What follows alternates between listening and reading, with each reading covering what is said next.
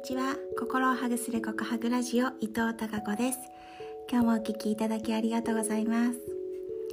今日はまた素敵なメッセージをメッセージ？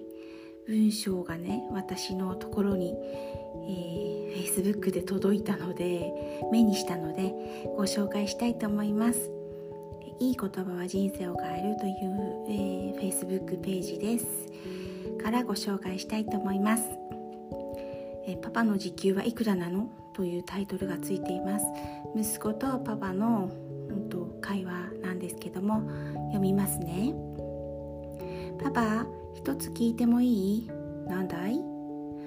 パパの時給はいくらなの？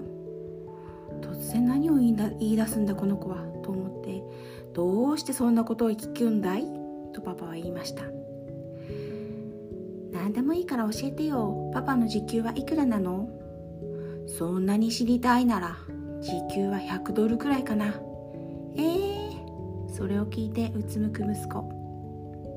言いにくそうに「ねえパパ50ドル貸してくれない?」なんだって？何か買いたいおもちゃがあるのか？パパはくだらないおもちゃを買うために働いているんじゃないんだぞ。今すぐベッドに入って反省しなさい。パパの言葉を聞いた息子は静かに自分の部屋へ戻りドアを閉めました。一人残ったパパ。息子のぶしつけな質問についカッとなってしまいましたがだんだんと冷静になってきました。お金を借りたいなんてあの子らしくないな。いつも仕事が忙しくて普段はほとんど構ってやることができていない。そう思うとちょっと反省しながら息子の部屋のドアを開けました。起きてるかい？うん。さっきはきついことを言ってすまなかったな。ほら50ドルあるよ。それを聞いた息子は笑顔で立ち上がりました。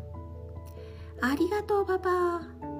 そう言うと彼は枕の下からお札を出して数え始めました。なんともうたくさんお金を持っていたのです。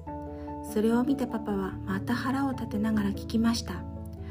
どうしてそんなにお金を持っているのに50ドル貸してなんて言ったんだ？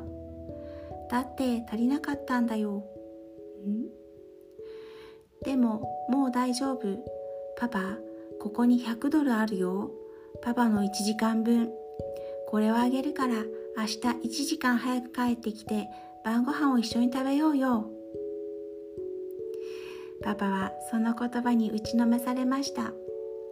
そして息子を思いっきり抱きしめたのです。っていうお話なんですよね。で、えー、これに対してのメッセージこんなメッセージがあるそうです。がむしゃらに働き続けているあなたへ時間は私たちの指の隙間からこぼれて落ちていきます。愛する人との時間は100ドルで買えますか？あなたがもし明日死んでも会社には代わりになる人がいます。でも家族や友人は残りの人生をあなたを失った悲しみとともに生きることになるでしょう。そのことを思えばもっと家族との時間を大切にできるかもしれませんね。人生には仕事よりももっと大切なことがあるのです。